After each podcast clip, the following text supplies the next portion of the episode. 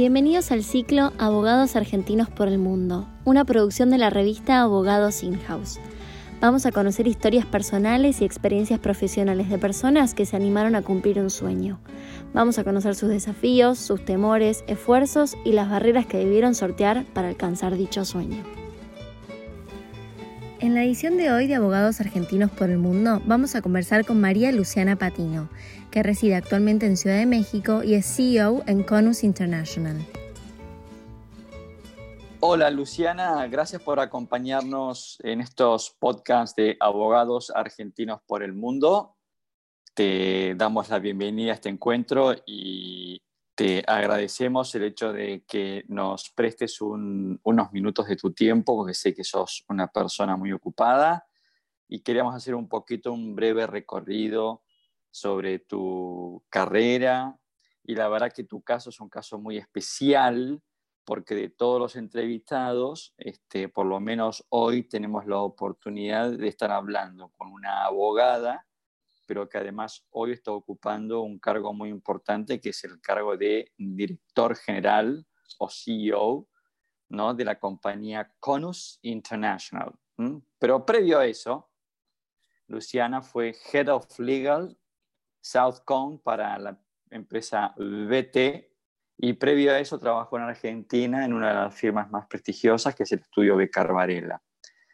¿Cómo estás, Luciana? Muchas gracias, Augusto. Eh, les agradezco mucho por, por, contactarme y por darme este espacio.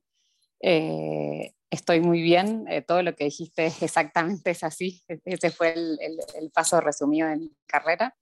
Y, y, me alegra mucho poder, poder contarle qué es lo que hice y cómo lo hice y poder inspirar a otras personas a que, a que salgan, salgan y vuelvan a Argentina, ¿no? Porque hoy vengo todo el tiempo, porque mi corazón está ahí. A ver, contanos un poquito, Luciana, un poco lo que decía yo al principio, ¿no? Es como que saliste un poco de la caja en el sentido de que no sos ya una abogada con carrera de, directora de legales o, o, tener la responsabilidad área legal, sino que hoy estás como directora general o CEO, ¿no es cierto?, de, CONUS y desde el año 2018, así que ya, ya digamos, ha, ha pasado el periodo de prueba. Este, contanos, contanos cómo es esto de ser CEO. Uy, es todo un desafío.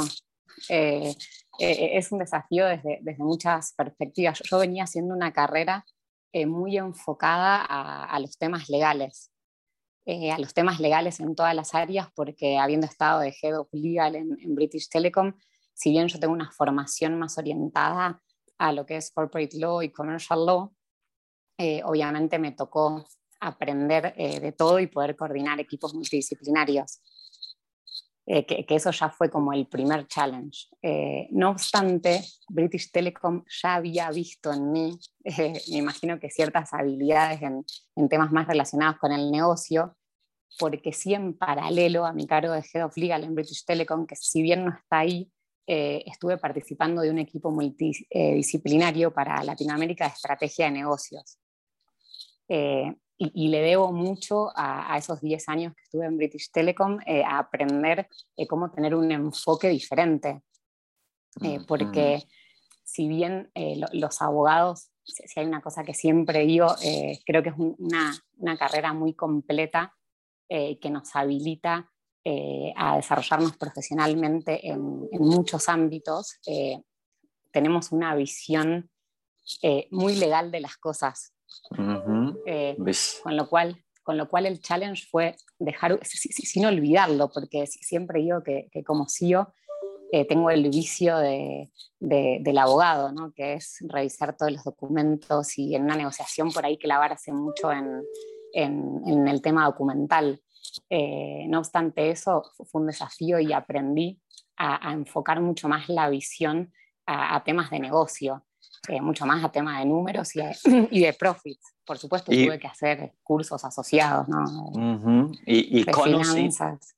Correcto. Bueno, justamente esa te voy a hacer una pregunta, porque, por ejemplo, ¿has hecho algún MBA para este puesto o no? Eh, MBA como tal eh, no hice. hice muchísimas capacitaciones de, cursos cortos en, en, el TEC de Monterrey, acá en, en México. Que fue donde me desarrollé más con, con, temas de negocio. Hice, hice micro MBAs acá y, y afuera. hice algunos cursos en Estados Unidos y otros en España, pero todavía no me embarqué completamente en el MBA. Lo iba a hacer, la verdad, el año pasado también en el TEC de Monterrey, que es, que es una universidad muy prestigiosa acá que, que quiero mucho. Eh, pero bueno, tema COVID y revoluciones y nuevos proyectos eh, no lo permitieron, pero es un pendiente de la lista definitivamente. y Conus International, ¿te fue a buscar? ¿Vos aplicaste? Eh, ¿Cómo fue el proceso? Conus es, es, es, una empresa bueno, mexicana eh, pero que, que, fue fundada por, por argentinos. Eh, yo inicialmente entré eh, a hacer asesoramiento en la parte administrativa legal. después compré una participación en la empresa. Luego la empresa salió a buscar funding externo. Hoy, hoy, la empresa, además de tener capitales argentinos, tiene capitales mexicanos y norteamericanos a través de un fondo de inversión eh, con presencia en México y en Estados Unidos. Y ahí es cuando todos los capitales decidieron eh, que, que, yo me, me quede como CEO. Muy bien, te felicito. y escúchame, y hoy, hoy, con pánico, ¿no? con, por supuesto, muy bien. ¿Y a qué se dedica Conus? Eh, Conus empezó como una empresa muy enfocada a temas de seguridad informática. y luego fue migrando, eh, de hecho tuvo proyectos muy importantes, digo, para, dar ejemplos de, de, lo que, de lo que hizo inicialmente la empresa con las aduanas de México, toda la parte de seguridad y acceso de, de las aduanas eh, lo desarrolló eh, Conus con otras empresas. fue, fue, un proyecto muy, muy importante que, que tuvo en el 2016 hasta el 2019 más o menos. Eh, y en los últimos años fue mutando eh, para especializarse más en temas de desarrollo, eh, específicamente desarrollos de, de, nicho, en temas de loyalty, de fitness, y se fue alejando un poquitito de la parte de seguridad y del hardware. Fue como un proceso de, de reconversión en el que está la empresa ahora. ¿Cuánta gente a cargo tenés hoy? En este momento, eh, unas 50 personas, más o menos. 50 personas de planta fija y después tenemos equipos extendidos en distintos países en función a los proyectos. Bien. Y escúchame, Luciana, estás en, México desde el año 2013. Este, te noto como muy instalada, con una, con una linda, linda carrera desarrollándola en México. Contanos un poquito, digamos, cuáles son tus planes, por lo menos de mediano plazo. O imagino, y no quiero responder por vos, ¿no? Pero imagino que es seguir haciendo carrera ahí en México, ¿no? Mira, estamos, eh, sí, digo, México definitivamente es, eh, es, es, un lugar muy, muy importante eh, que me abrió muchas puertas, que quiero mucho, que tengo muchos contactos y que los headquarters y la base principal de CONUS está en México.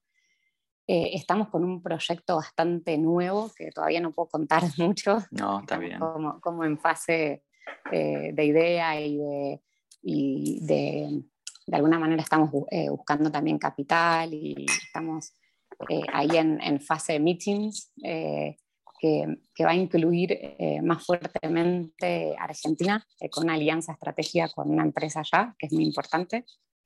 esta empresa México y España. Es, eh, es, un, es un, proyecto que, que, incluye los tres países. Por eso estuve viajando mucho a España.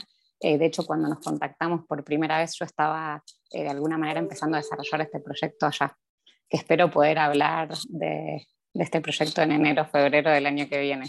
Muy bien, muy bien. Y en el caso, de, que este, y en el caso de que este proyecto prospere, ¿habría, digamos, chances de que vos vuelvas a Argentina o te quedarías en México?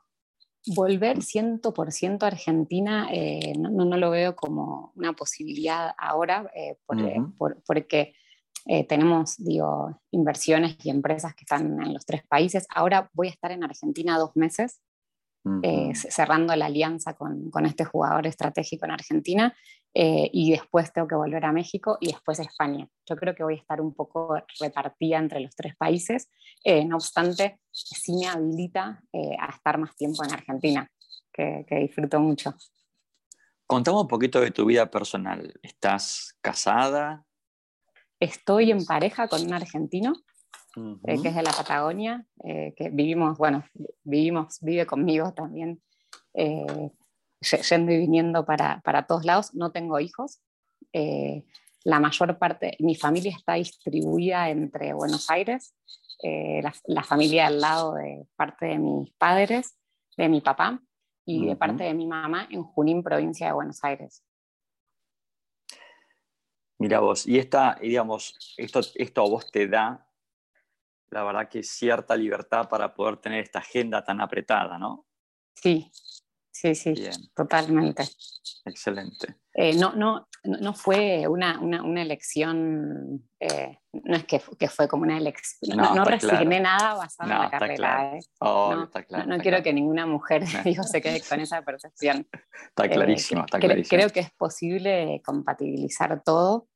y digo, todas las cosas que me han dicho que, que, no, que no iban a ser posible a lo largo de mi carrera, como recuerdo de las primeras cosas que me preguntaron, porque yo decía que me gustaría como conocer el mundo y tener experiencias profesionales en el mundo y me dijeron, elegiste la peor profesión para hacerlo. no voy a decir quién lo dijo, pero me dijeron eso y, la verdad es que la evaluación que ahora fue que, que fue todo lo contrario. Eh, entonces un poco el mensaje es que uno puede hacer todo y se puede compatibilizar todo. Eh, y, y Contanos un poquito cómo son los mexicanos para trabajar, porque yo he escuchado mucho esto de que el ahorita, ahorita. Mira, son, son muy diferentes. Eh, yo, yo, le tengo mucho cariño a, a, los mexicanos y en general a México.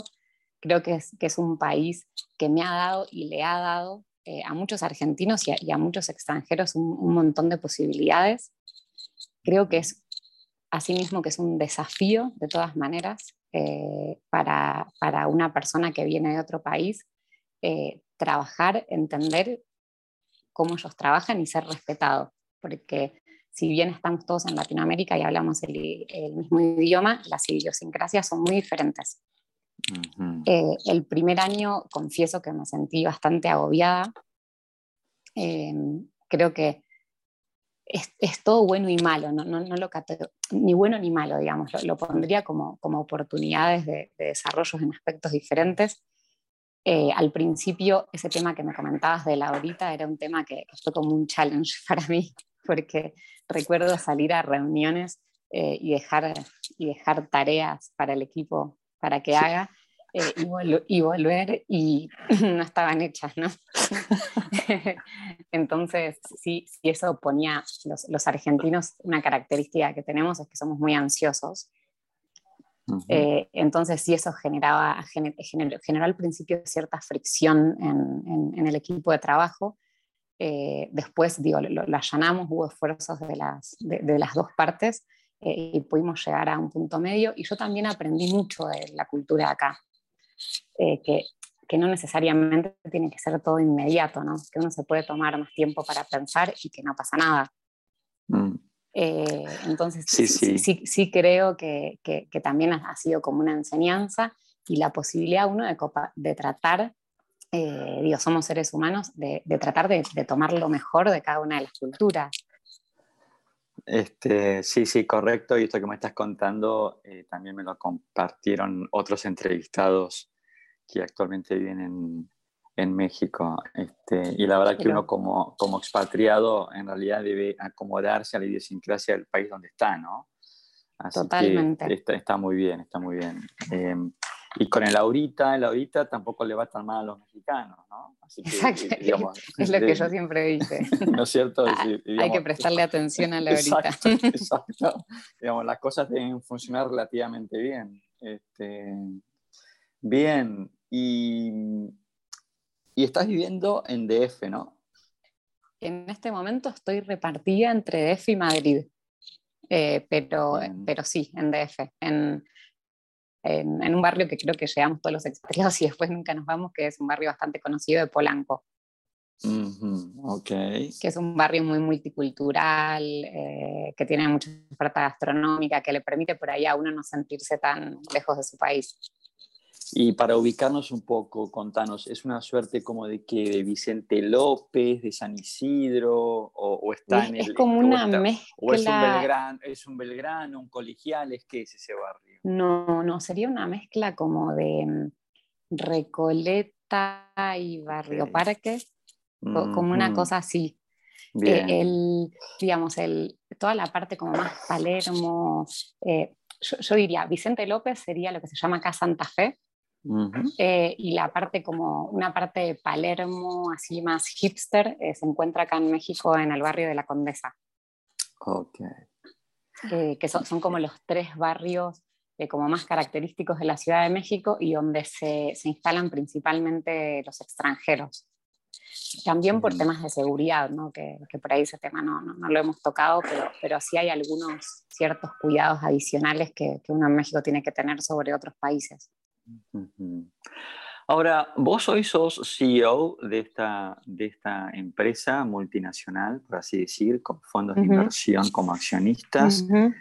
Daría la impresión como que es un no vuelta atrás, ¿no? Como que uno llegó ya a, una liga en la cual daría la impresión que volver a ser head of legal de, una empresa es como que no estaría en el radar, ¿no? Como que la, la, carrera seguiría por el lado del management, por el lado de la dirección general, o volverías a ocupar un rol de directora de legales?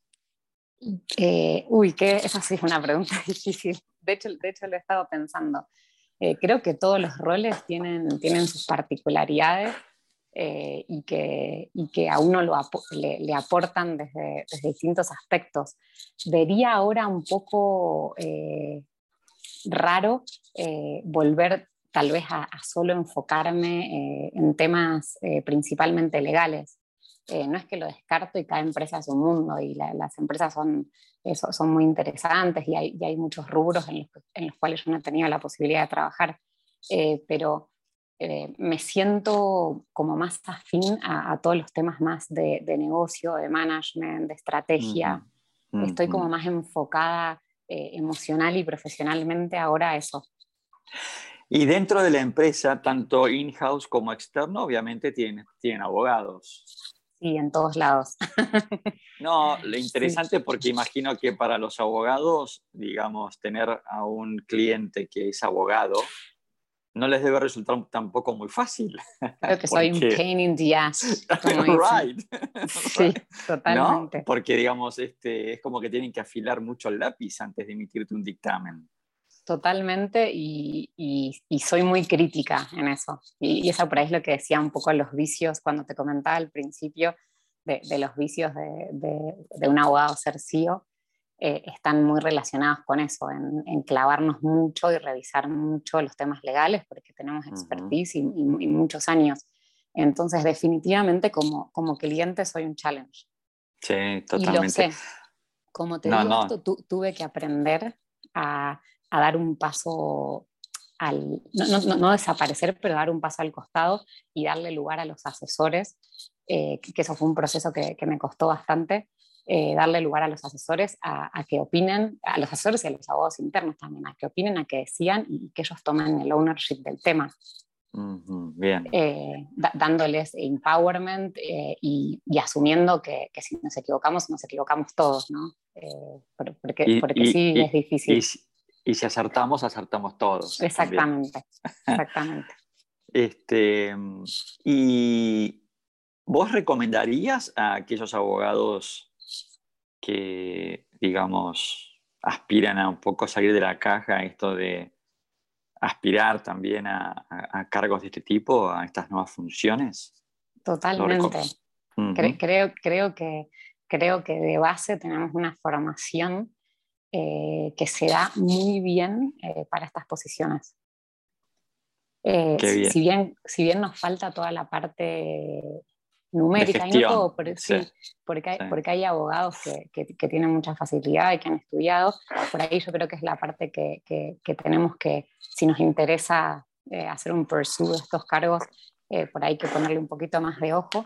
eh, la formación que, que nos dan en, la universidad, yo, yo, fui a la Universidad Católica al menos, eh, y después hice un, un LLM en, en, Canadá, en, en McGill, no, nos desarrollan un, modelo de, de, pensamiento y de resolución de, de, conflictos y, como digo yo, el worst case escenario, eh, que nos permiten ser candidatos muy interesantes, en mi opinión, para estos puestos, porque prevemos muchas cosas que, eh, que por ahí en otras profesiones no se prevén.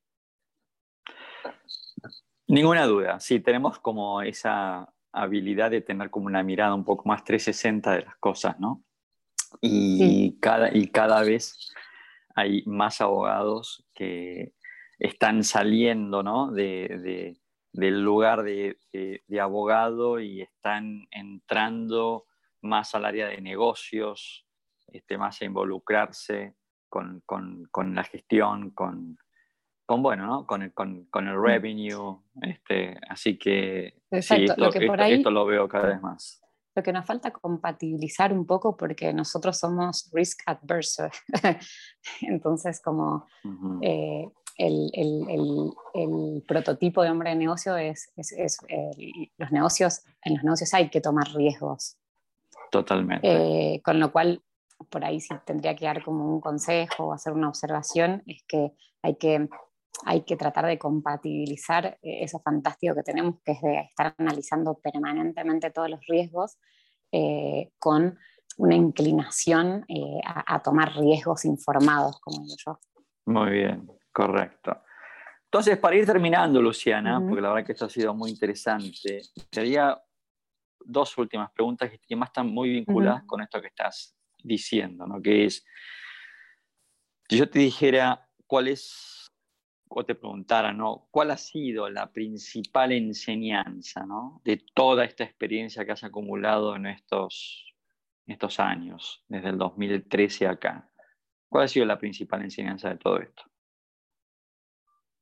Eh, que podemos hacer lo que queremos.